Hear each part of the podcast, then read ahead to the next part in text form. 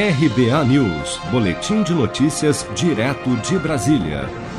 A ministra da Agricultura, Pecuária e Abastecimento, Tereza Cristina, disse ao participar da live semanal do presidente Bolsonaro, na noite desta quinta-feira, que o preço do arroz poderá ser reduzido com a chegada da nova safra em janeiro.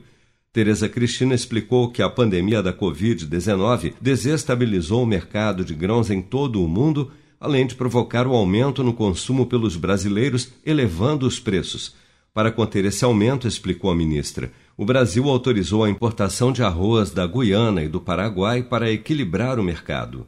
Então, nós estamos vivendo, presidente, no mundo é, um desequilíbrio é, em, vários, em vários preços dos é, produtos, das commodities, como a gente chama.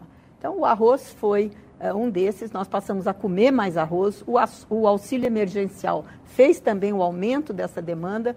Nós conversamos em setembro, tiramos o imposto de importação, não que fosse, a gente sabia que o preço não ia cair, mas não ia subir mais. Então, ele realmente parou de subir e hoje ele já tem ligeira queda. Hoje eu fiz uma pesquisa no supermercado de Brasília.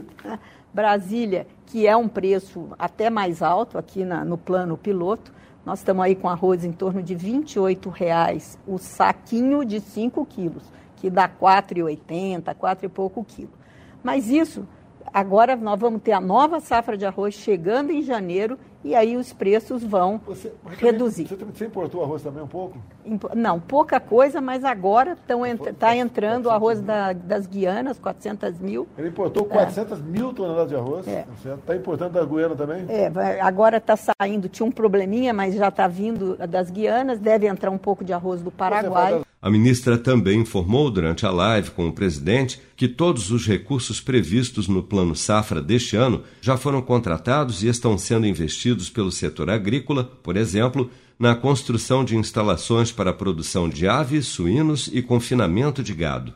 Tereza Cristina concluiu sua participação afirmando que os recursos do Plano Safra também estão sendo utilizados na agricultura familiar destacando que vários títulos de regularização de terras já foram entregues para produtores rurais que fazem parte do programa. Se você quer começar a investir de um jeito fácil e sem riscos, faça uma poupança no Sicredi. As pequenas economias do seu dia a dia vão se transformar na segurança do presente e do futuro. Separe um valor todos os meses e invista em você. Poupe com o Sicredi, pois gente que coopera cresce com produção de Bárbara Couto, de Brasília, Flávio Carpes.